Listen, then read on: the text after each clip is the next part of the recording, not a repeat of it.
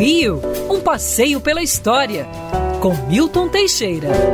Amigo ouvinte, no dia 28 de janeiro celebramos uma data importante. Nesse dia, D. João, em Salvador, abriu os portos brasileiros às nações amigas.